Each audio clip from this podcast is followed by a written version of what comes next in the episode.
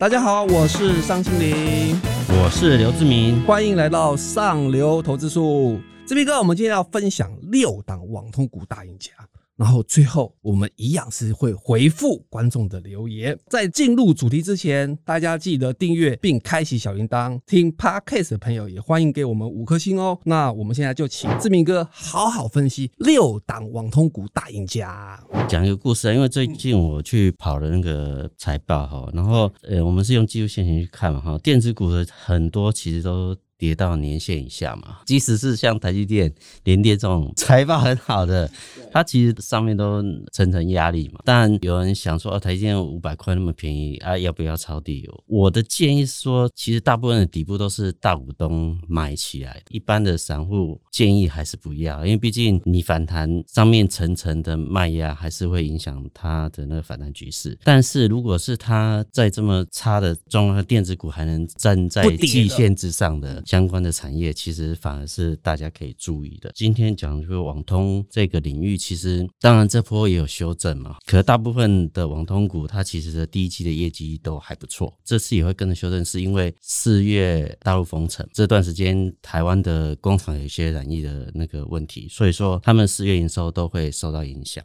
那还有就是，像这次网通，我们可以知道，因为现在因为疫情过后，其实很多会做视讯啊，应该说远距的那个需求，现在其实真的已经。建立起来，对，其实解封之后你还是会做嘛，所以说网通这个产业是去年其实它就已经受惠了，但是去年最大问题是像 NB 啊、PC 啊是状况都很好，所以晶片因为那量比较大嘛，晶片都供应到这个部分，那网通它相关的公司就拿不到晶片，所以它出货也不是很顺畅。那今年状况可能不一样，NB 手机都有修正的，有下调，很大的疑虑嘛，哈。那大部分的这些晶片半导体厂商就会把生产的那个产能都移到网通相关的，其实相关的这些公司的业绩其实就会因为这样而慢慢的变好了。其实我觉得我们大家观察今年第一季的呃财报，其实网通状况都不错。那最值得注意还是一家公司叫神准的，它第一季的 EPS 就已经呃四点七八了。因为那时候公告说，哎，突然它就从一百六七，然后又涨到两百以上。那因为它刚好四月的时候工厂有那个义工染疫嘛，可能是停工了一阵子，大家估算它会影响它的试验收蛮高的。那看起来它今年状况是因为像很多网络公司都会发展一些中小型的基地台嘛，那可能就委托神准去代工。那还有它今年第三季的时候的一个新厂也要完工了，所以说等于是它。虽然短期受到这个染疫的问题，然后也停工，可是接下来在应该是六月以后，这些问题都可以慢慢的解决嘛。第三季有新的工厂，所以说它的业绩应该会逐季的往上点。所以说这个领域大家可以去注意的。还有吗？对，还有其他。其实另外一个就是大家很注意的，像智邦啊，哈，它是做那个网通设备局端 switch 的相关的公司。那它其实以前的业绩都还不错了，那去年还是因为晶片缺的状态下，所以说他去年的状况成长的没有那么好，但今年看起来都是会慢慢的改观了。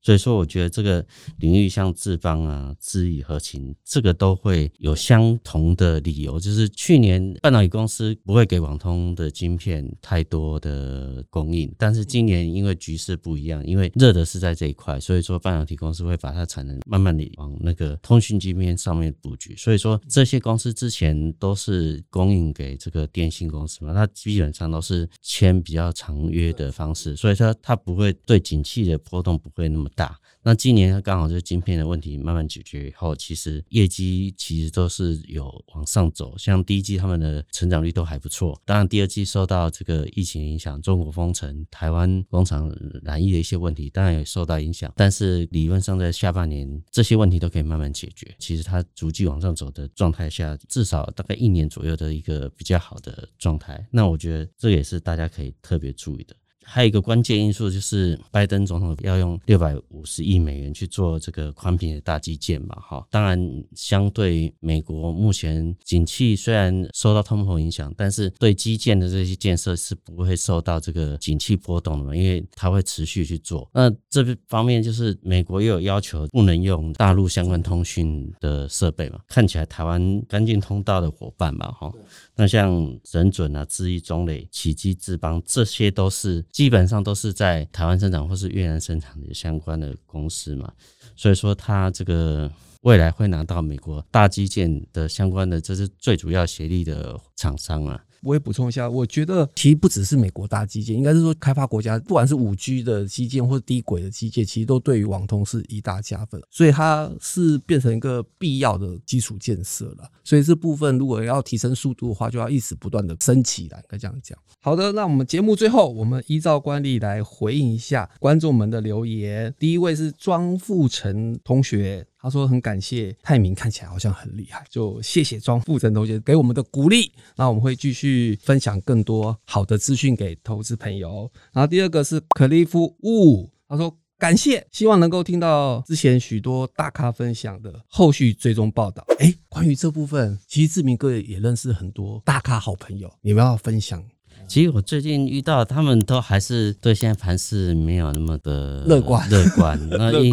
因为他们说，哎，现在盘感不好，所以他其实也不敢大动作，都是一些踹的部分。那尤其在电子股份又修正的蛮厉害，所以大家也不敢说大举去抄底啊。但是他会去找，哎，今年不错，明年也不错的公司。我们举一个最简单的例子，像汉翔，它是有高交机的订单，六百六十多亿，去年是两台的呃入账嘛，今年八。台，明年十七台，后年是十七台，所以这种等于是每年不管景气如何，它还是会入账的公司，其实他们就会布局之类的。就是我现在能看到，不止今年好，明后年还会变好的公司，他们才敢去。做比较大的部位的投资，那你其实你看哦，现在这些转强的公司，其实都是因为这样的状态去会变强。那我们简单讲什么联电好了，为什么它的一第一季财报这么好，就股价是五十块还站不上？原因就是大家不知道它明年会怎样，不确定因素的话，这么低也不敢去投资，这是最大的因素。我觉得大家思考的是说，如果你要找一个有机会反弹的公司，你应该找那个至少是站在季线的产业。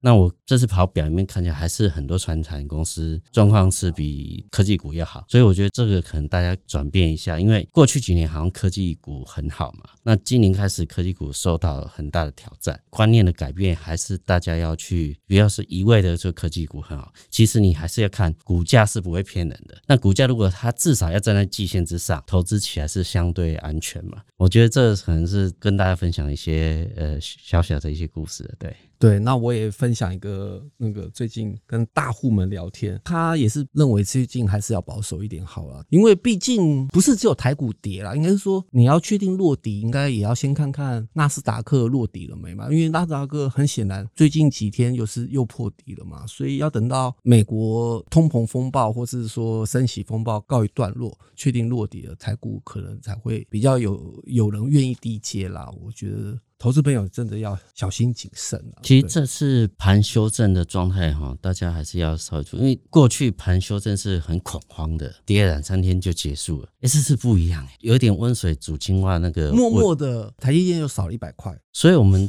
这个警觉性真的要比过去要。毕竟现在真的不是顺水行舟，现在是有点逆水行舟，所以说你还是要找稳当的。我认为最少是季线以上的产业去布局，相对是比较安全。好的，只要你们留言给我们，我们都会尽量的回应你们哦。那我们今天就聊到这里。对于这一集内容有兴趣的朋友，也欢迎购买我们财讯双周刊六百五十九期上流投资数。我们下次见，拜拜，拜拜。